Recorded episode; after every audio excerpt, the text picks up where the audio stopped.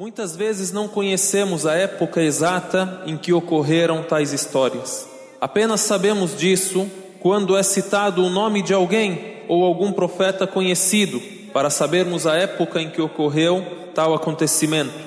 E a maioria dos acontecimentos entre a época de Adão e a época de Noé são desconhecidos. E já que o nosso objetivo é extrair as lições para a nossa vida, para a nossa crença, para a nossa conduta, devemos lembrar, quando ouvimos essa história que ocorreu com os primeiros filhos de Adão, lembrar sobre a importância do baixar das vistas, recatar o olhar, Rad al-Basar, sobre o qual Deus o Altíssimo diz: قل للمؤمنين يغضوا من أبصارهم ويحفظوا فروجهم ذلك أزكى لهم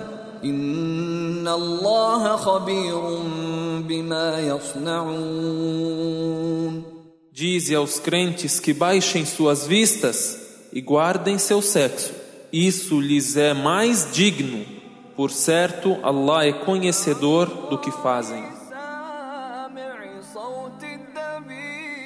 E o mensageiro de Deus, sallallahu alaihi wasallam, disse: النظرة سهم مسموم من سهام إبليس من تركها من خوف الله أثابه الله إيمانا يجد حلاوته في قلبه O olhar é uma flecha envenenada das flechas do Satanás. Aquele que o abandonar, aquele que deixar o olhar pecaminoso e se abster dele, Deus dará em troca a ele uma fé cujo gosto a pessoa sentirá no seu coração. E o profeta Muhammad sallallahu alaihi wasallam também disse: Inna Allah kataba ala ibn Adam haddahu min az-zina adraka dhalika la mahalah فزنا العين النظر وزنا اللسان المنطق والنفس تمنى وتشتهي والفرج يصدق ذلك كله ويكذبه Deus prescreveu sobre o ser humano a sua parte sobre o adultério. O adultério da vista é o olhar, o adultério da língua é o falar, e o coração deseja, e o sexo autentica isso ou o desmente.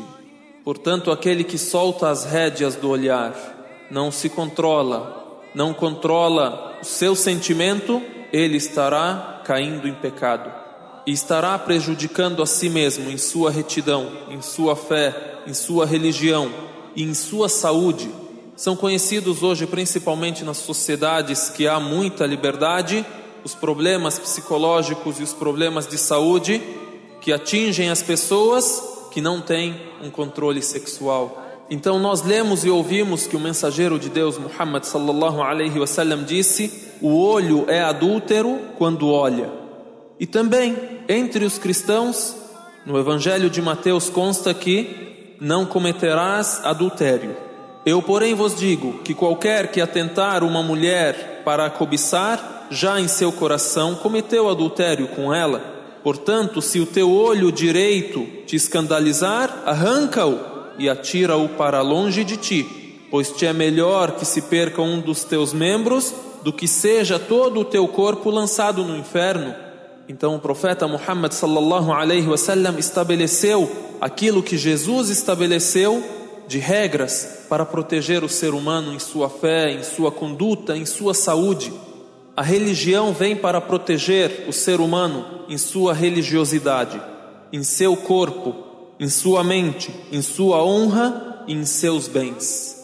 A esses cinco pontos damos o nome de Ad-Darurat al-Khams as cinco necessidades, os cinco pontos gerais, os cinco pontos principais que o ser humano precisa proteger em sua vida para ter uma vida feliz, para ter tranquilidade, para estabelecer uma sociedade digna, tranquila, para estabelecer uma sociedade estável e para no futuro ter a salvação na vida eterna no paraíso.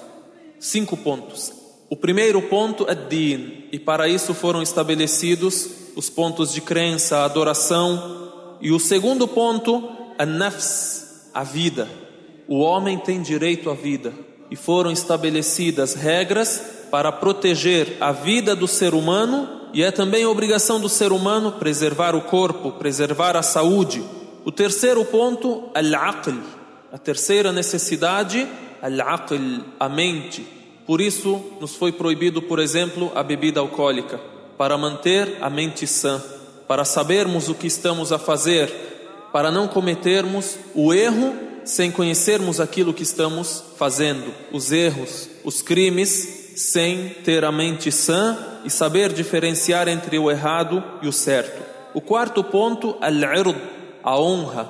Deus estabeleceu as regras que vêm proteger a minha honra, a sua honra, a honra do ser humano, a honra da sociedade em geral. E o quinto ponto e a quinta necessidade que o ser humano tem que deve proteger, al-mal, a riqueza, os bens. O ser humano tem direito à posse, e essa posse deve ser protegida e ninguém pode tomá-la senão por direito. Decoremos esses cinco pontos e pensem na lei de Deus. Toda a lei vai abranger esses cinco pontos, essas cinco necessidades. Ad-din, a religiosidade, a crença. An-nafs, a vida, o corpo. Al-aql, a mente. Al-ird, a honra. Al-mal, os bens, a riqueza.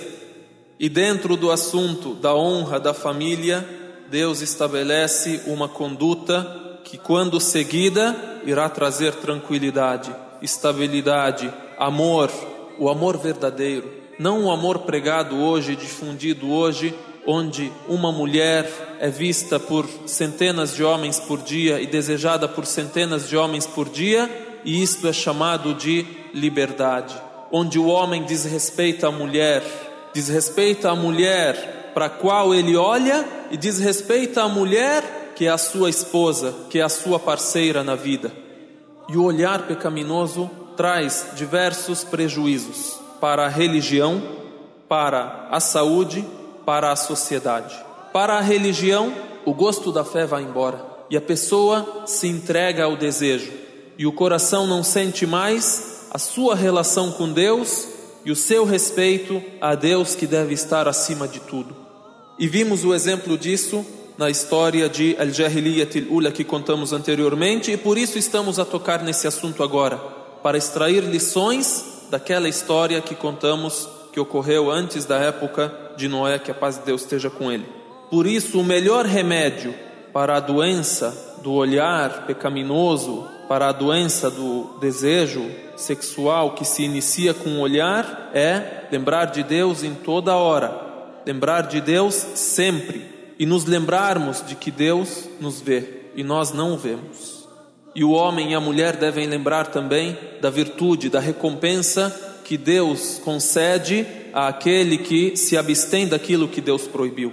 Dentre os ditos citados pelo profeta sallallahu alaihi wasallam nesse assunto, "Ma min muslimin yanzuru ila mahasin imra'ah thumma yaghuddu basarah illa ahdatha Allahu lahu ibadatan yajidu halawataha fi qalbihi."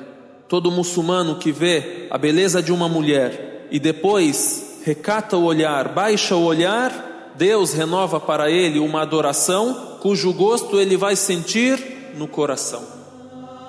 مع الله في الفلك المستطير وفي الشمس تجري إلى مستقر مع الله في الأرض في سهلها